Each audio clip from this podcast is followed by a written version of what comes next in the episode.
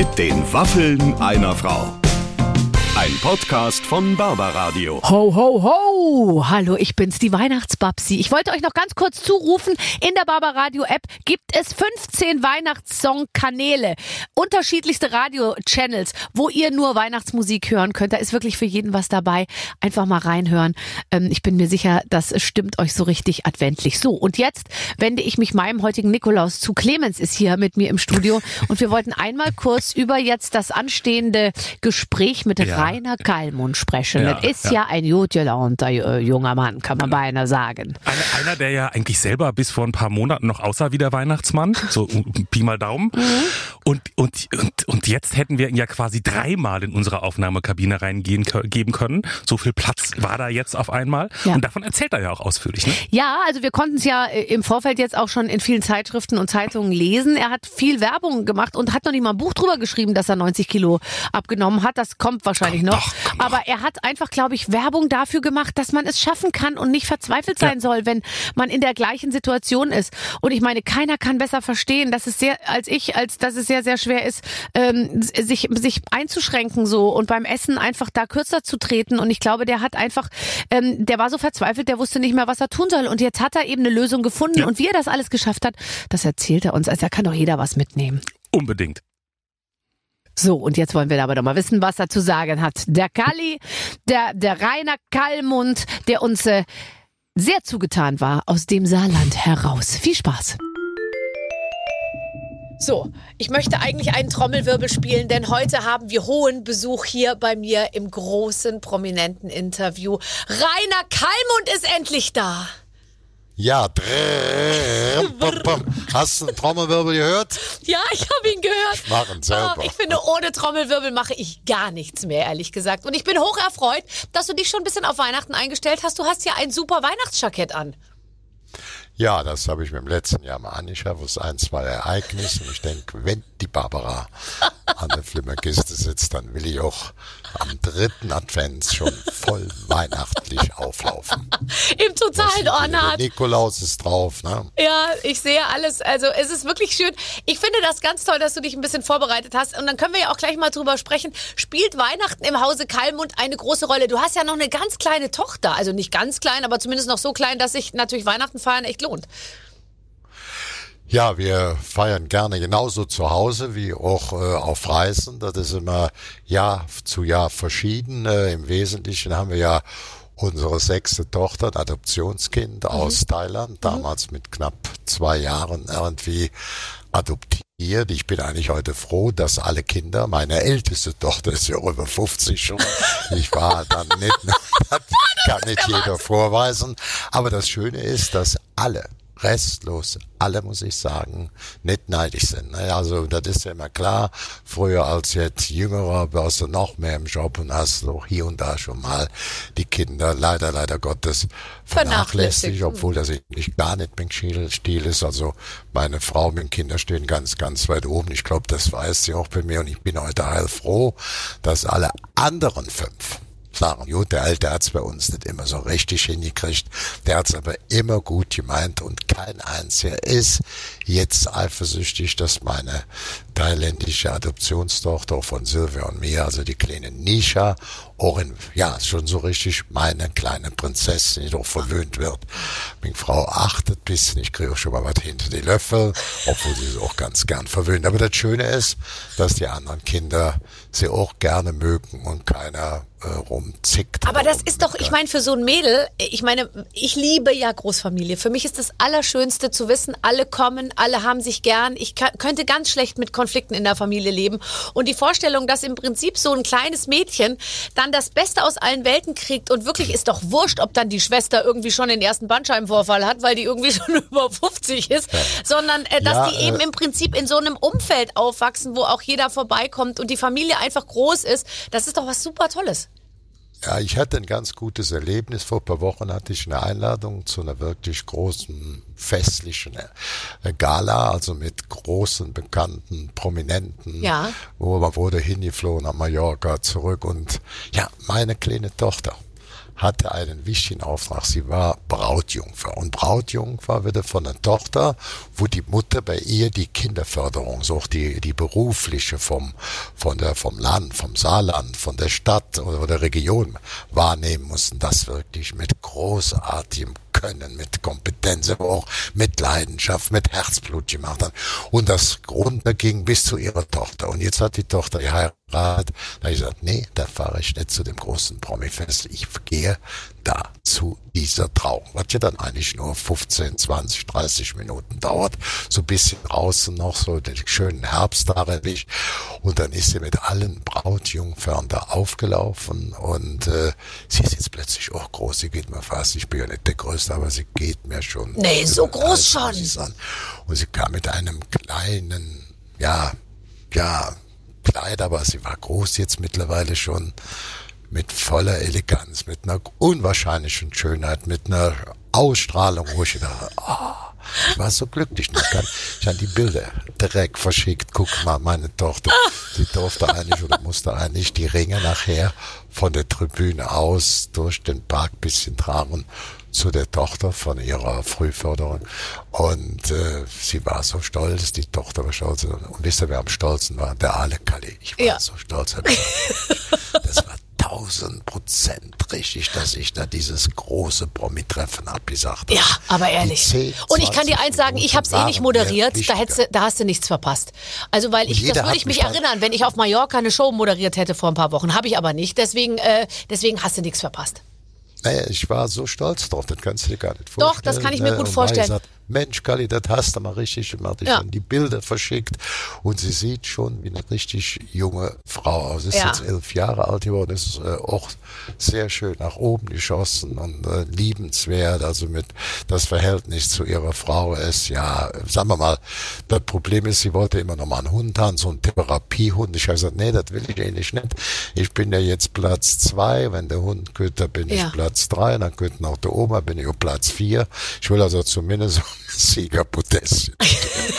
Aber ich war wirklich stolz. Ich habe das Bild eigentlich jedem gezeigt, wo sie mit den Brautjungfern zusammenstand, wo sie die Ringe nach vorne gebracht hat, war so plötzlich für alle erkennbar. Irgendwie, nicht über Nacht, aber die haben gedacht, wie über Nacht, was ist er jetzt groß, schon erwachsen, bildhübsch, wie so eine Grazie, wo ist er dann nach vorne marschiert und ja, das hat einen alten Papa Kalli richtig stolz gemacht. Um dich zu zitieren, der alte Papakali, äh, der hat sowieso, glaube ich, äh, ziemlich viel richtig gemacht in seinem Leben, weil ich habe so ein bisschen das Gefühl, du schaffst es, das Beste aus allen Welten dir zu holen. Du hast angefangen, ich meine, er war ja nicht absehbar, als du selber Fußball gespielt hast, dass du irgendwann mal im Prinzip für alles zuständig sein wirst, wo irgendwie ein großer und ge- gewichtiger Prominenter äh, gebraucht wird. Ich meine, du bist inzwischen ja auch dem Fußball natürlich treu geblieben, aber auch entrückt und hast es eigentlich benutzt auch als Sprungbrett, um ganz viele andere Sachen zu machen.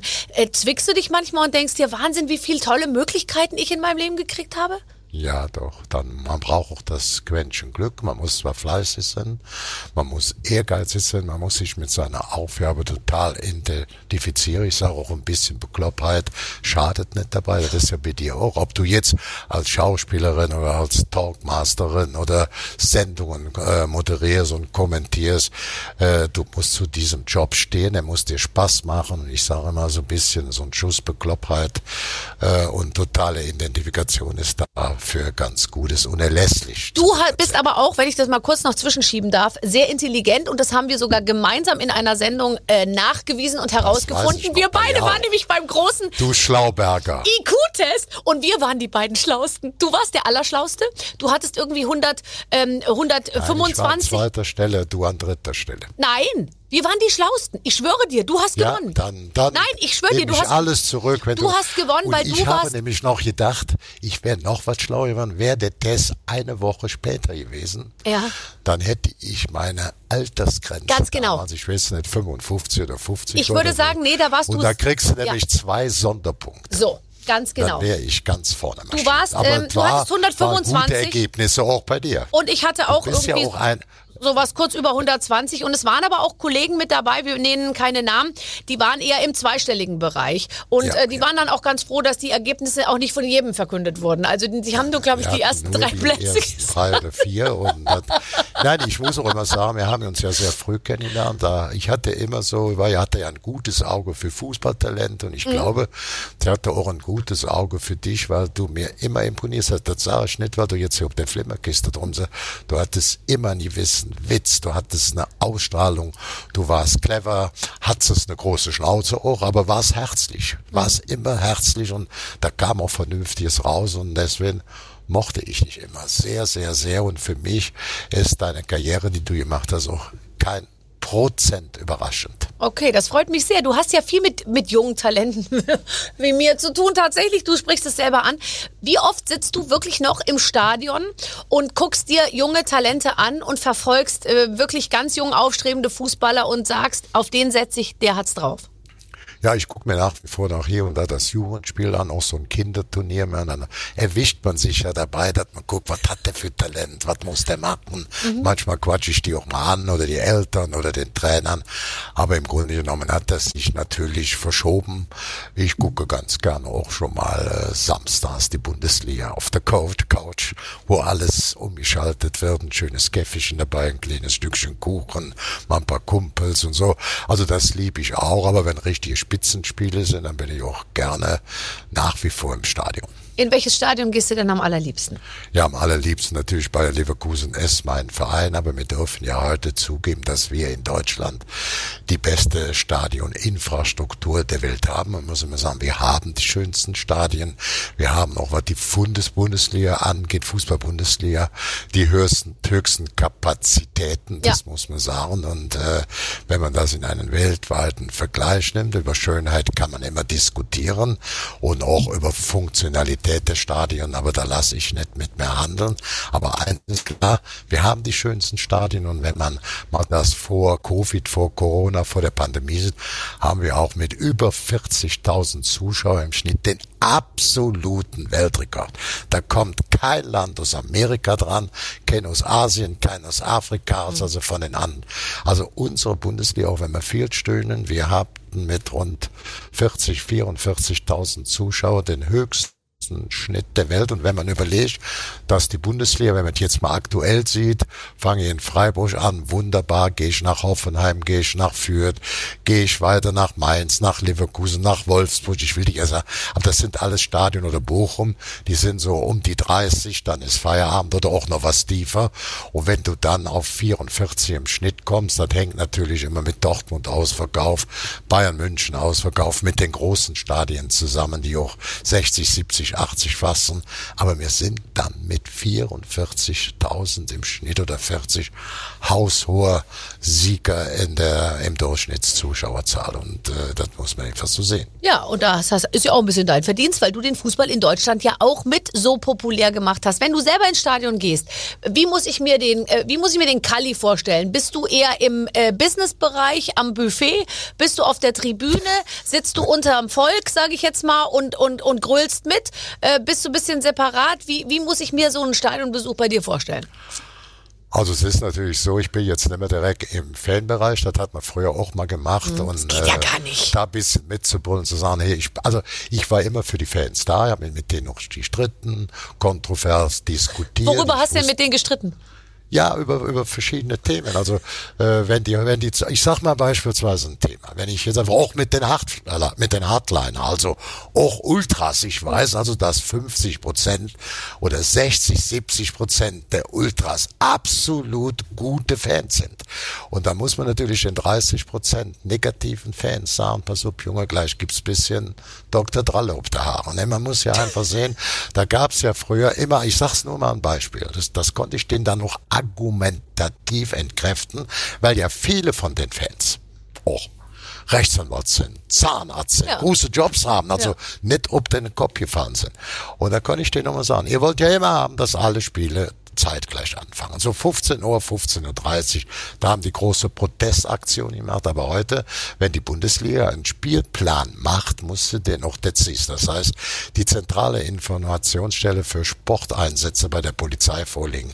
Weil die natürlich auch durch die Ausschreitungen auch Polizeieinsätze planen und organisieren müssen. Und da können nicht alle Spiele, wie gefordert, sonntags um 15 Uhr stattfinden. Da sage ich den Fans, wisst ihr, wer der Hauptschuldige ist, das nicht möglich Ihr. ist. Ihr. Weil ihr zu viel Rabatts macht und deswegen jeder nicht um 15 Uhr. Und wenn ihr jetzt sagt 15 Uhr, wir haben 1990, als wir Weltmeister wurden, oder 74, mit neuen Stadioninfrastruktur, hatten wir rund 20.000 Zuschauer im Bundesligaschnitt. Heute über 40, also mal vor der Pandemie, das wird jetzt so wieder kommen.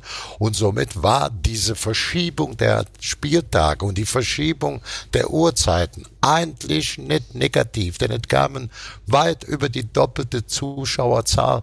Und ich hatte damals mal ein schlechtes Gefühl, als mir sagt, die zweite Liga soll schon um halb zwei spielen. Das war früher ja aus meiner Jugendzeit immer die zweite Mannschaft.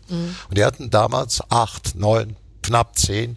Heute marschieren die dann, wenn alles normal wieder läuft, ob 20.000. Also all diese Probleme, die dann so reingespielt worden sind, auch von Ultras, von ähm, der ganzen Fangemeinschaften, haben letztendlich nicht gestimmt. Die Ergebnisse waren anders und ich kann noch sagen, er hat selber veranlasst, weil die Polizei den Spielplan ab stimmen muss und abhaken muss, weil sie ja ihre Einheiten dann auch um Sicherheit, denn der Verein ist immer nur im Stadion für die Sicherheit und Ordnung zuständig und da kommt nur dann die Polizei und wenn er erforderlich ist, wie bei Hausfriedensbruch.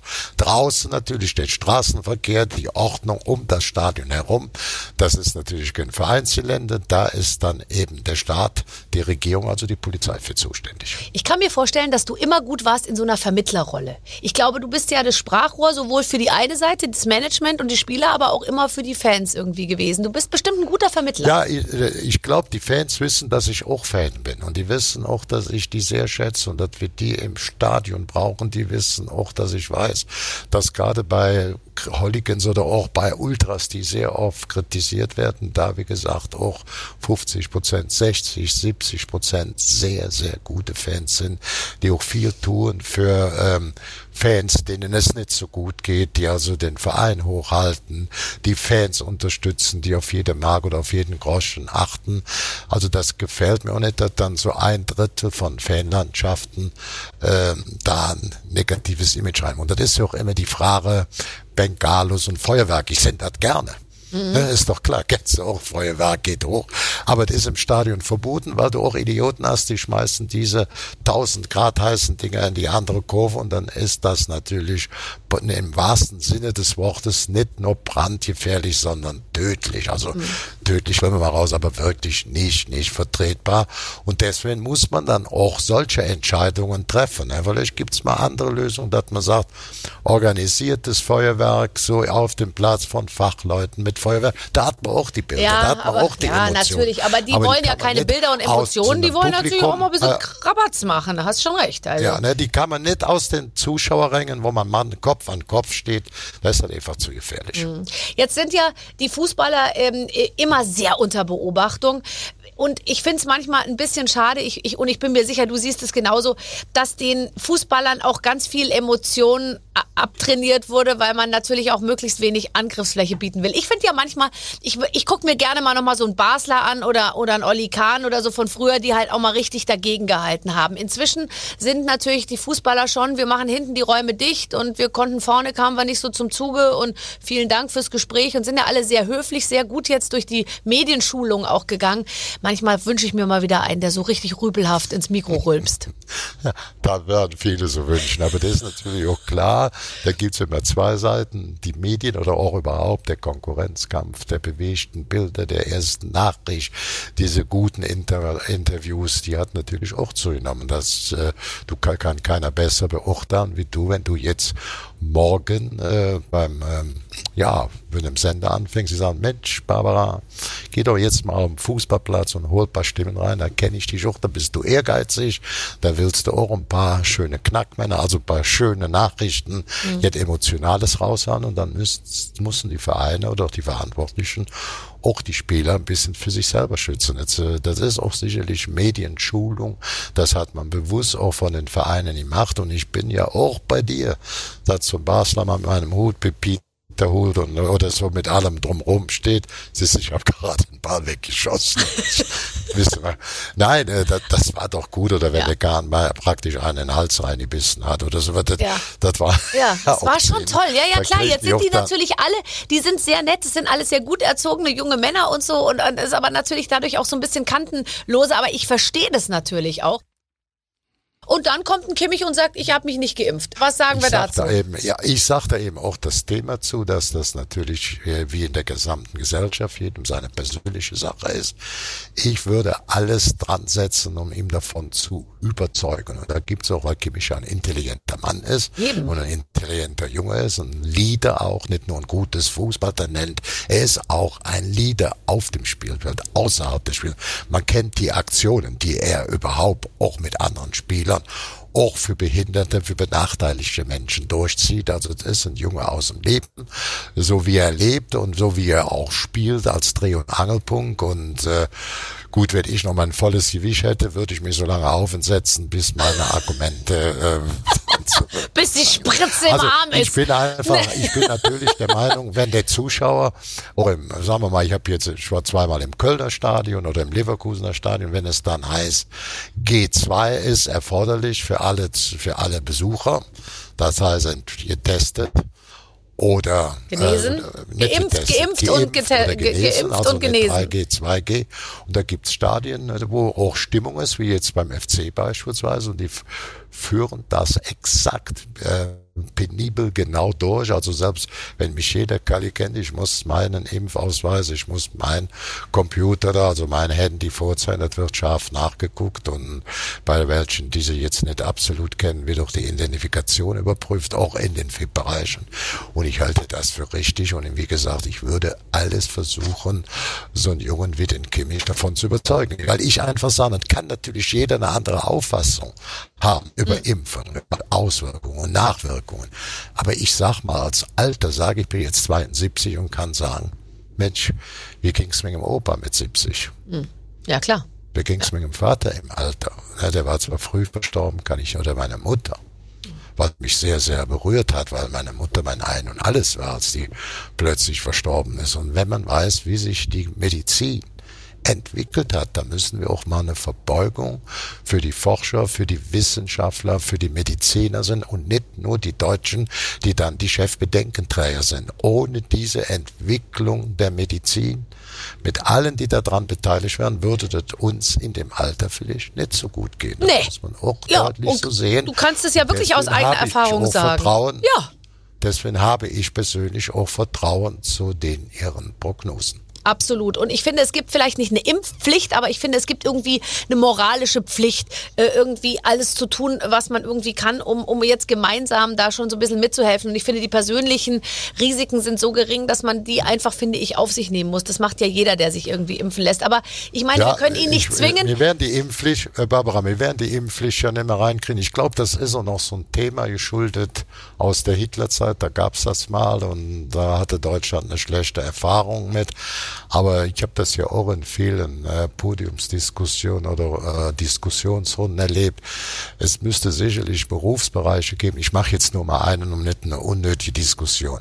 Wenn äh, in einem Krankenhaus oder in einer, in einer Klinik muss für mich nicht nur der Behandelte, der Kranke, auch das gesamte Personal sagen. Wenn ich da arbeite, Ja. Muss, unterliege ich der Impfpflicht.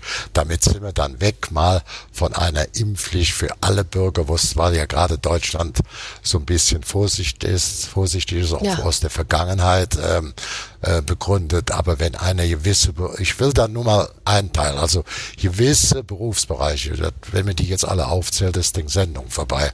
Aber da würde ich sagen, nehmen wir mal an, wo ich meine letzte Operation hatte, ich in einer Uniklinik gemacht in, in Bonn, die dann das hervorragend gemacht. Da würde ich sagen, alle, die da arbeiten, von der Schwester, vom Arzt, von die müssen geimpft sein. Und ich als der äh, Patient musste ja auch geimpft werden. Ich bin erst in die OP gegangen. Das war jetzt keine Not-OP, das war einer, die Menge noch, das wollte ich erst gar nicht so, die, Rest, die restlichen Speckfalten wegoperiert. Oh, das haben. wolltest du schon. Komm. Nicht unbedingt. Wo Also ist das nochmal? Guck mal, die Bäckchen habe ich nicht gemacht. Ich, die Ärmchen auch nicht. Das ist ja das Thema der Frauen. Siehst du hier die Ja. Wabbelarmchen? Ich weiß, äh, die haben mir gesagt, die Frauen wollen immer als erster, Die Arme? dass hier wieder weiß äh, nicht Sicherheit mehr, am wo Arbeitsplatz ich meine ist. Prioritäten Nee, setzen ich war würde. nicht Aber sag nochmal, wo ist die Klinik? Das ist die Klinik in Bonn, okay. Universitätsklinik. Gut, gut. Aber was ich damit sagen will, ähm, es ging mir einfach so, war ein bisschen medizinisch, die für da, wenn du praktisch 80, 90 Kilo abgenommen hast, da ist natürlich die Bauchfalte ein bisschen größer wie normal. Das ist dann zwar die Operation wesentlich un, äh, unbedeutend oder ungefährlich, aber das ist natürlich mit Entzündung, Wunden und so weiter ganz klar. Und da musst du auch, selbst wenn du die Operation gemacht hattest, musstest du zweimal geimpft sein. Ja. Das heißt, äh, nach den ersten vier Wochen, da war- wo ich auch denke, ich muss das noch bis in den Mai reinschaffen. Ich habe auch normalen Antrag äh, gestellt. Ich wollte bewusst nichts mit, mit Vitamin B, weil ich sage, das halte ich nicht für in Ordnung. Gegenüber älteren Menschen, ich habe einen Antrag gestellt, dass ich meine Lungenembolie hatte, in, in beiden Lungen mit einem Infarkt und auch in Asien mal auf der Intensivstation war, das alles gut überstanden habe und war dann mit äh, 71 dran. Und ich war froh, dass ich dran war. Ich war froh, dass ich die beiden Impfungen habe machen können, weil die letzte Operation erst nach der zweiten Impfung möglich ist. Aber wenn das, wenn ich da liege und muss die zweite Impfung haben, dann erwarte ich, dass Menge Arzt, dass die OP-Schwestern, dass die Krankenschwestern auf den Stationen auch geimpft sind. Also wenn du sagst, ich will mich da nicht impfen lassen, glaube ich, kann man auch sagen, okay, grundsätzlich kann man das nicht ins Gesetz einbauen, aber bei gewissen Berufen muss das einfach als Ich sehe Pflichtprogramm es mitgegeben ganz werden. genauso. Also, jetzt muss ich jetzt, ich darf ich mal eine ganz blöde Frage stellen. Wenn die die Bauchfalte, du hast es ja selbst angesprochen, also da, wenn die denn die überflüssige Haut, sagen wir jetzt mal, und du hast ja wirklich, du hast einen ganzen großen ausgewachsen, du hast einen, du hast praktisch einen Mario Gomez abgenommen. Kann man jetzt mal sagen, um in Fußballersprache zu bleiben. Ja, der ja, hing ja, vorher um deinen Bauch rum, den Mario Gomez, und den hast du abgenommen. Das ist ja, das ist der Wahnsinn. Da bleibt natürlich viel Haut übrig. Ähm, ähm, wenn die das wegmachen, kann man sich das hinterher angucken? Ich frage es jetzt einfach mal. Nein, man ist natürlich die Operation, beide Operationen. Ich habe erst die äh, bei dem Professor Onkel Oberhard Schäfer in, äh, in der Sana-Klinik in ähm, Offenbach gemacht und dann war ich noch drei, vier Tage draußen. Der Magen ist verkleinert worden. Und das ist so eine, die stellen dann bei der Op- fest, machen wir eine einfache Magenverkleinerung und das ist Schnipp, Schnapp. 70 Prozent oder 80 Prozent vom Magen sind weg. Der ist kleiner, du bist Wie früher klein satt. ist dein Magen Se- jetzt? So? So wie so eine Faust? ja, ich, ich weiß nicht, wie, ja, ja, so, das ist so, ich denke, dass das ein bisschen größer ist, dann, was ich esse, ich esse nach wie vor gerne, ich muss mich auch nicht gasteien, muss ich sagen, ich habe mich dran gewöhnt und bin aber nach wie vor ein Leckermäulchen durch und durch auf sauer, herzlich, süß, alles wie es kommt, aber eben äh, alles in einer reduzierteren Form.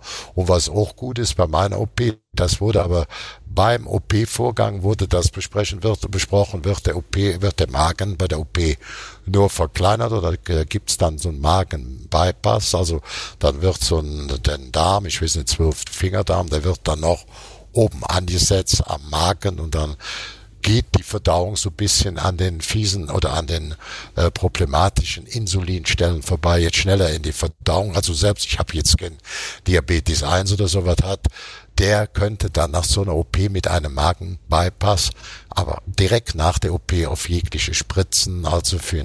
Diabeteskranken verzichten. Ja, Das ist ja, so. Ja, kann man das nicht eigentlich machen? Frage ich mich auch von der Speiseröhre direkt Da in den gibt's auch- da Darm gibt's auch eine und einfach Spielregel. hinten sofort wieder raus, ohne dass es so richtig ansetzen kann. Ich meine, es die muss doch OP kostet Möglichkeiten geben. Eigentlich- Die OP kostet normal 10.000. Wenn Ja. du aber einen Body Index von 35 hatte, den hatte ich locker überschritten. Bei mir ging der nicht über doppelt, aber fast aufs Doppelte ein.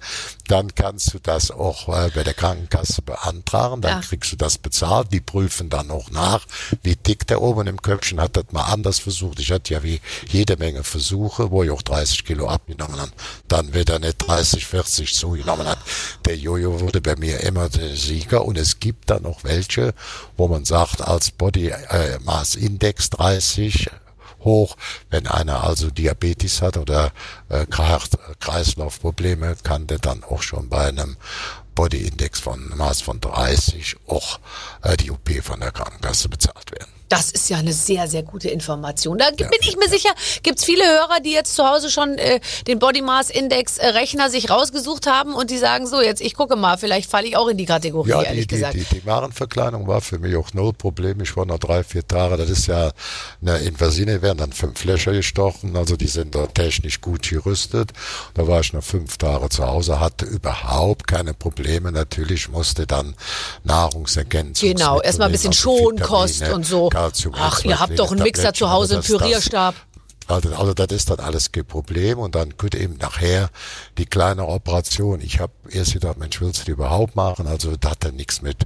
Ich weiß, dass ich dann immer schöner werde, nämlich sicher so nichts gemacht worden.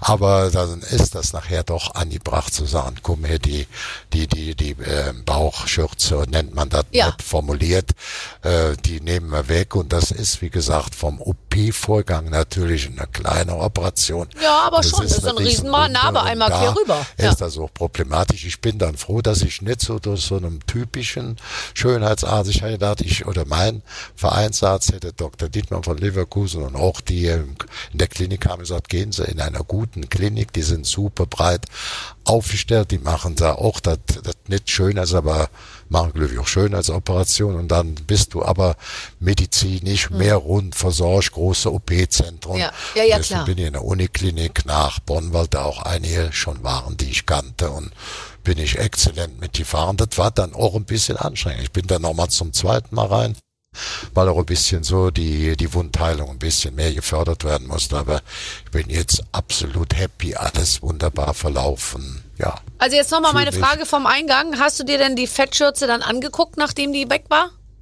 Ne, ich wollte, ich hab meinen Bauch angeguckt.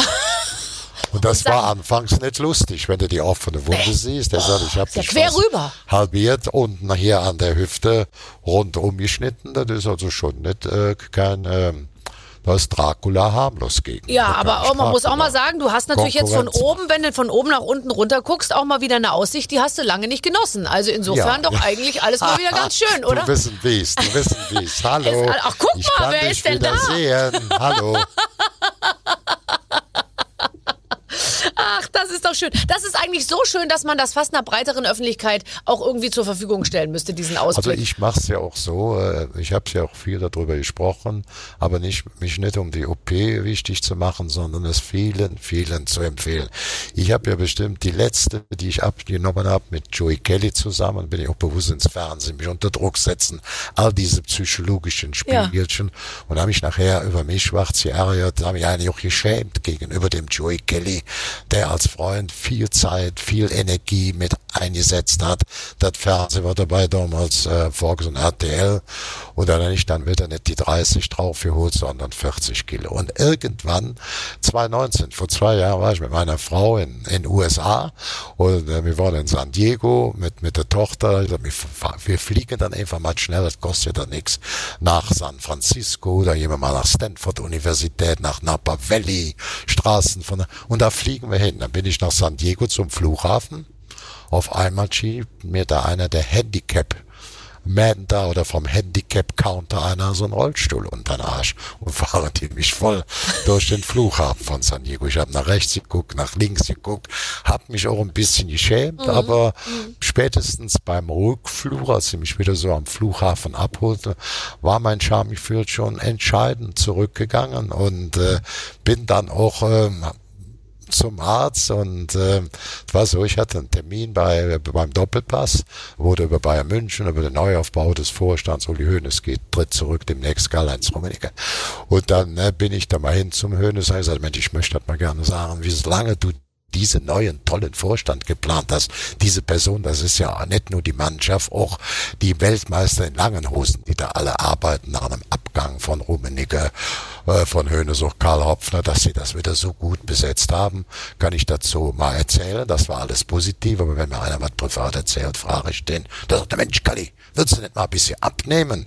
Da bin ich am nächsten Sonntagmorgen, war ich ja dann beim Doppelpass und Montagabend bei Sky, dann bin ich montags morgens in die Klinik, Uniklinik Großhadern. Da kam ein Professor Karsch, sagt, Sie können machen, was Sie wollen, es geht nur mit einer OP. Magenverkleinerung. Jetzt kam da ein Pech oder mein Glück, fünf Tage später war Werner Mang. Wurde der 70 Jahre und seine Werner Mang, man sagt doch immer, früher Der kaufte man Werner, sich eine. Ming-Vase, Ja. heute kauft man sich eine Mang-Nase. So, das guter Spruch. Ja, Luther. kannst du haben. Aber ich war dann da, jetzt kamen natürlich viele von der Yellow Press. Ja, Kali, willst du dich mal nicht vom Mang äh, operieren lassen? Sag ich, guck mal hier mein Gesicht, ich sehe bildhübsch aus, ich komme ganz gut um und der Mang ist nur dafür zuständig. Ja. Für Bauch und so nichts. Dann sagt der Mang, Kali, du musst aber mal was machen da unten, als wir alleine waren. Sag ich, hör mal, zufälligerweise für fünf Tage war ein großer Adam, Professor Garage, hat dann den erzählt, sagt, ich empfehle dir jetzt alle Ärzte. Am nächsten Tag hat er mir den Fokus Gesundheitsmagazin geschickt, wo die alle mit Sternchen, Klinik, sehr gut, Professor, Arzt. Danach, zwei Tage später, kam das, die, äh, das Magazin oder die Vereinszeitschrift vom ähm, Adipositas-Verband. Da Ja. war, wer ist, äh, wer hat Kompetenz, Referenz und wer ist Exzellenz. Und dann habe ich das mal rausgesucht. Da bin ich dann nach, ähm, äh, das ist von uns hier, ich lebe ja jetzt in St. Louis, 180 Kilometer weg, nach Offenbach, da wäre ich sonst gar nicht drauf gekommen. Da habe ich noch gehört, dass hier unser langjähriger Außenminister, Wirtschaftsminister Sigmar Gabriel da auch war und er hat mir das dann nochmal gelobt und da war ich da. Da war ich noch vier, fünf Tage raus. Ich hatte keine Probleme. Das war jetzt nach der hier Schürzenentfernung eben durch, durch die große Wunde und die na klar, Wundheilung das war das viel komplizierter. Gedauert, aber die haben das exzellent gemacht. Nach vier Wochen war Ruhe im Karton. Also, Und ganz deswegen sage ich jeder, macht es. du bist ja Es der gibt- beste Botschafter, den man sich vorstellen ja, kann, ich will das dafür. aber nicht nur als Botschaft. Ich hab zu Hause, wenn mich einer anschreibt, hier direkt Tipp drauf, Adressen drauf, was ist zu beachten, was Ja. war bei mir. Ich schicke dann auch jedem schriftlich, der mich anschreibt. Okay. Weil ich einfach sage, das waren für mich sechs Richtige im Lotto. Und Ja. das Hättest du ja ehrlich gesagt wirklich schon mal vorher machen können. Ich meine, Ja, klar. ich meine, ist das sind letztendlich Problem, 90 dass du Kilo, hast du denkst, 20 Jahre mit dir rumgeschleppt. Warum hast du Idiot das nicht früher gemacht? Und deswegen schicke ich es doch jedem, dass ich nicht auf dem Standpunkt stehe. Ich wurde zu spät dran, kannst du auch ein bisschen spät dran sein.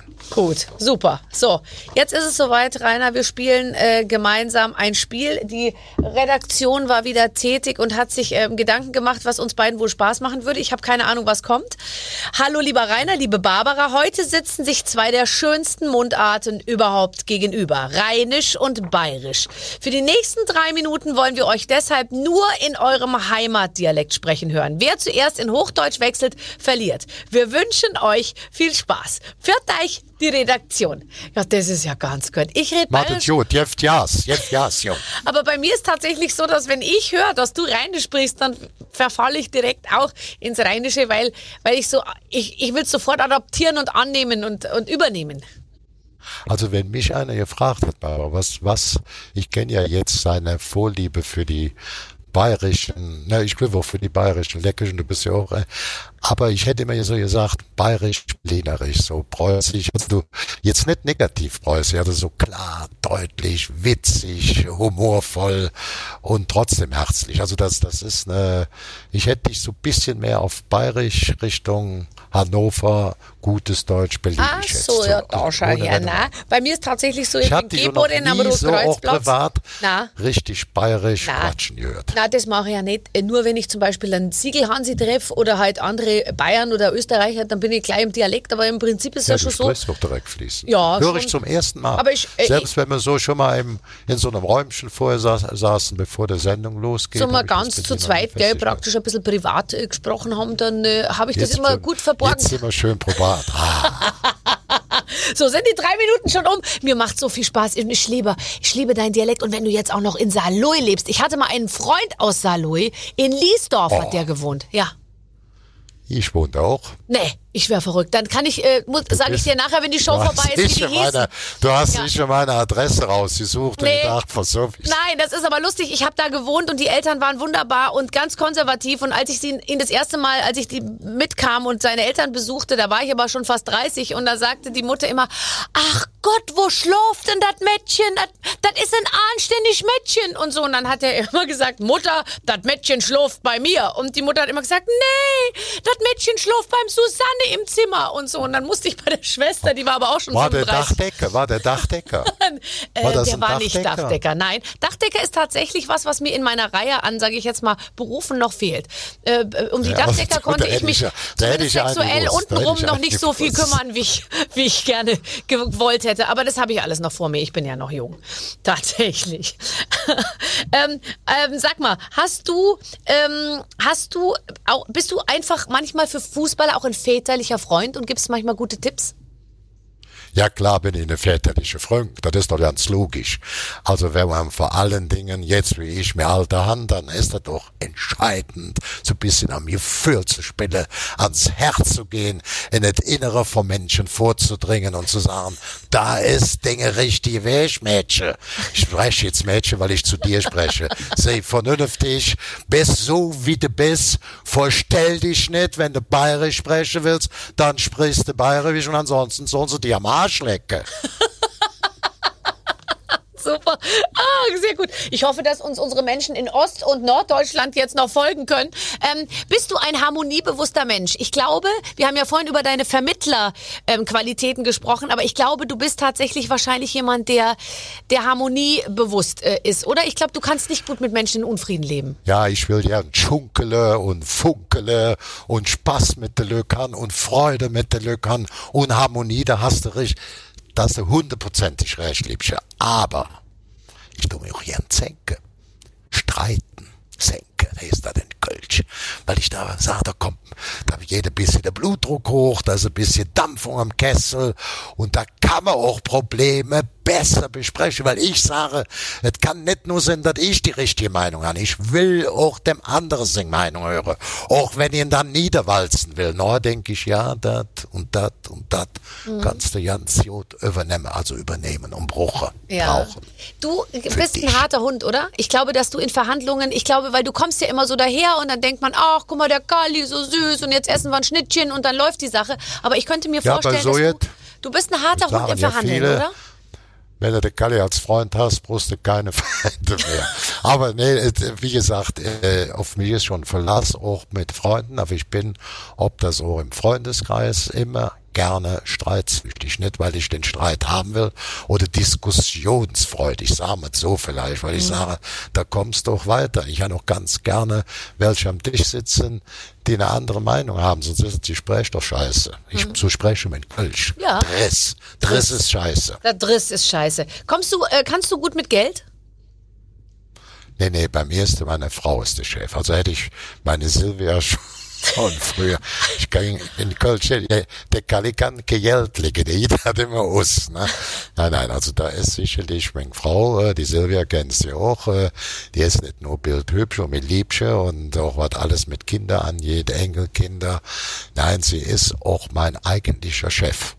Die hat mir auch die Jacke gehalten. Dann du drückst die Nikolausjacke an, die hat das alles einjustiert und mich dann hingesetzt und jetzt darfst du quatschen. Und dann krieg ich noch die letzte Ölung. Ja. Also die letzte Richtlinien. Aber Quatsch beiseite. Ich bin harmoniebedürftig. Das hört sich ein bisschen kontra an.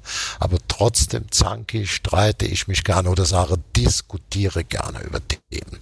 Auch sehr deftig, kontrovers, hart. Hart, aber herzlich. Hart, aber herzlich. Ähm, w- was wünschst du dir zu Weihnachten?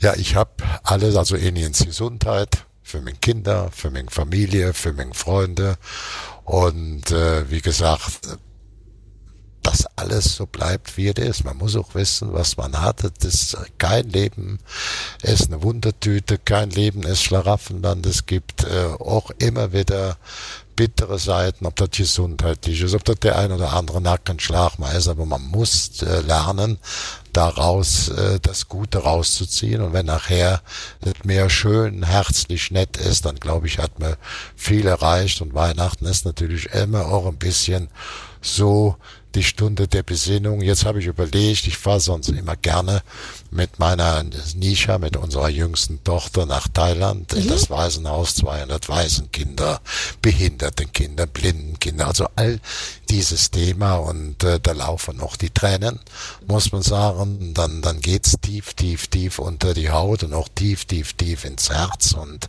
ich finde das auch da ganz gut, dass ich dem Kind mit dem natürlich von von Jahr zu Jahr, wo es älter wird, kann man noch ein bisschen da mehr rauslassen und auch sehr äh, offen das äh, kommunizieren. Sie macht das auch sehr, sehr gerne. Ja. Sie sieht noch ihre Bettchen.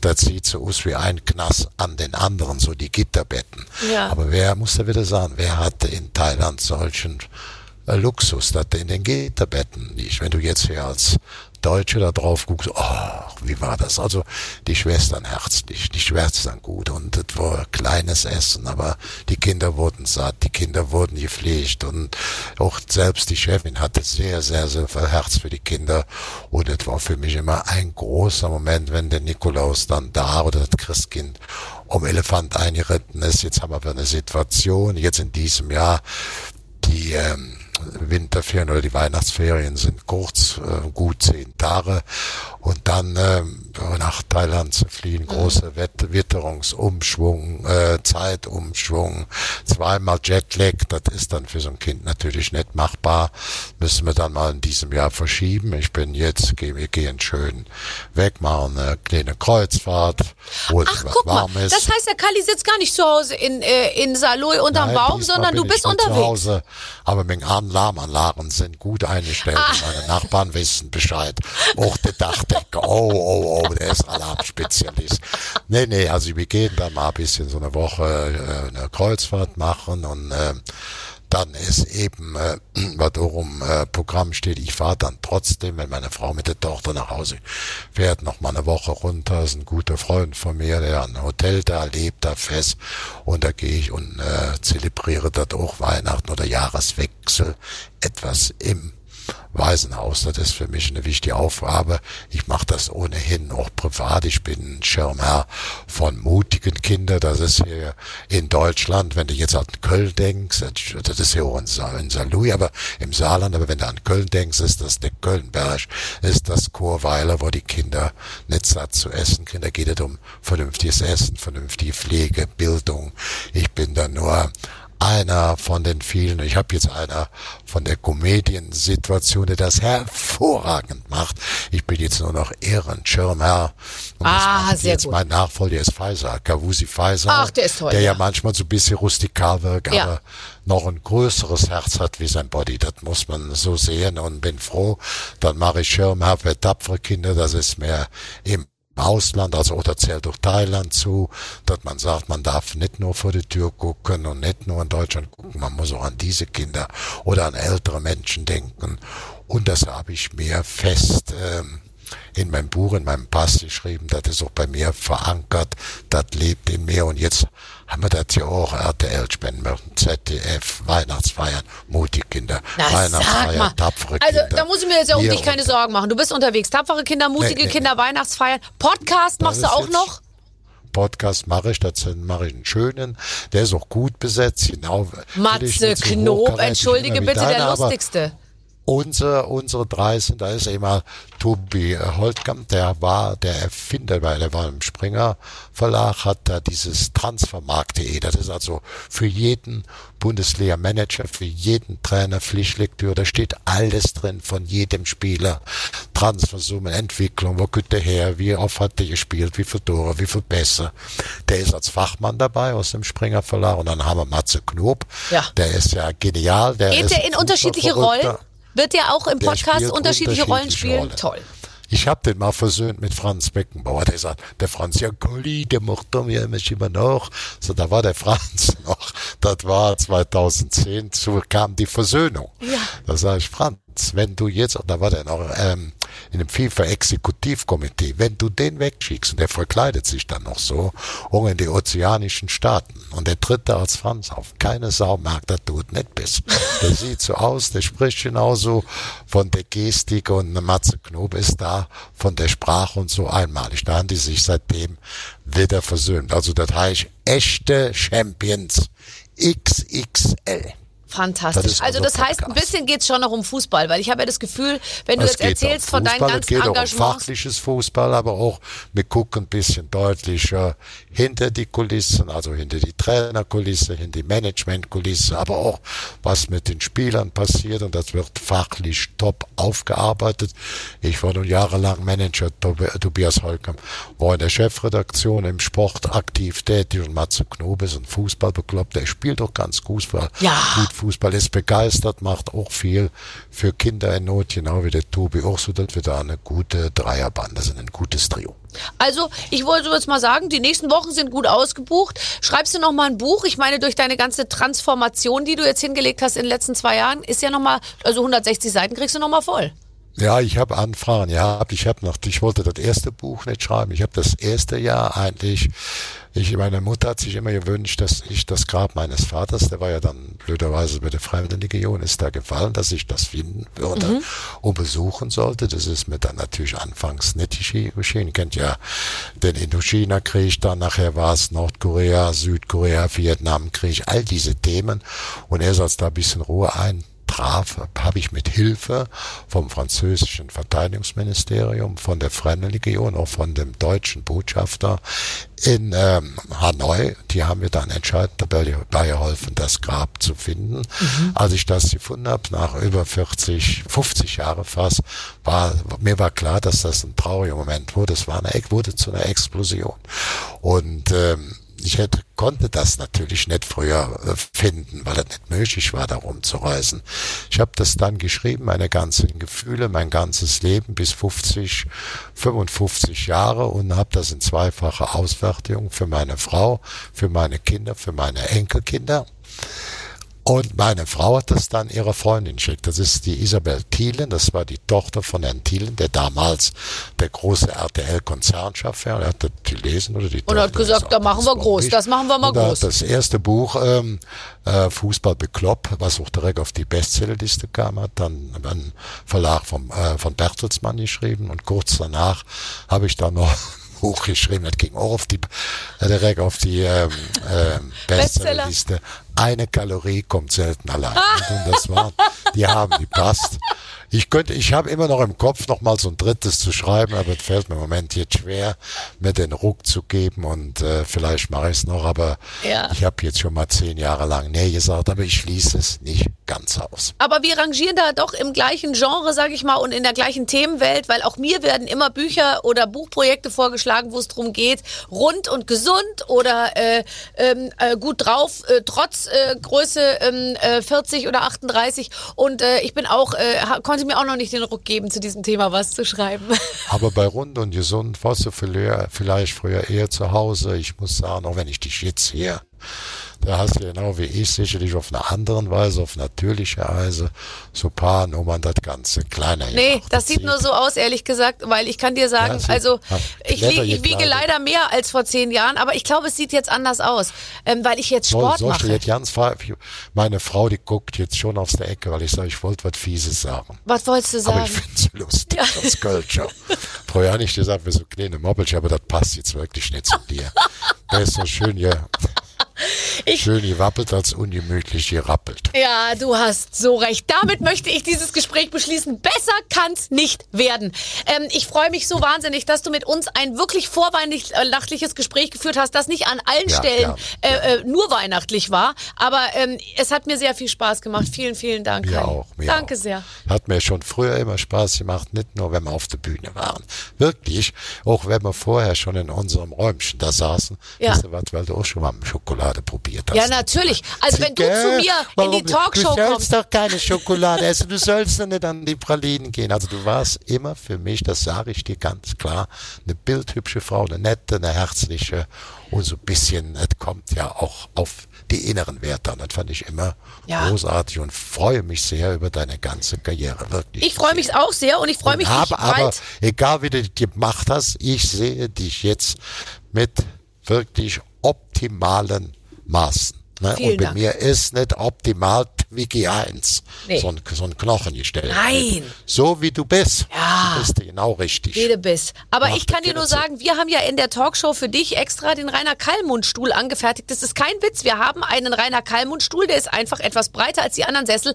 Und den, die frohe Botschaft werde ich jetzt überbringen, werden wir so nicht mehr brauchen. Den sollen sie jetzt in der Mitte durchsägen und sollen zwei draus machen. Ähm, Wunderbar. weil du, du passt jetzt in jeden ganz normalen Stuhl. Ich freue mich. Wunderbar. Ich freue mich. Rainer, viele Grüße an Silvia. Macht's Ja. gut. Schöne Weihnachten. Und bei dir auch frohe Weihnachten, schönes Fest, besinn dich und bleib so, wie du bist. Grüße nach Liesdorf. So, wie schön, Rainer Kallmund, der sich halbiert hat, aber trotzdem noch ein ganzer Kerl ist. Immer noch eine Legende. Kann man Ja. sagen. Ein schönes Gespräch und äh, wir haben viele schöne Gespräche im Angebot. Wer auf den Geschmack gekommen ist, einfach mal ein bisschen durchstöbern. Wir haben wirklich äh, Jetzt tolle zu Leute. Weihnachten hat man mal, vielleicht wenn man die Familie nicht hören will, ein paar neue Kopfhörer gekriegt hat. Stundenlanger Genuss mit uns. Absolut. Und in der nächsten Woche gibt's eine neue Folge. Bis dann, alles Gute. Mit den Waffeln einer Frau. Ein Podcast von Barbaradio. Das Radio von Barbara Schöneberger. In der Barbaradio App und im Web. barbaradio.de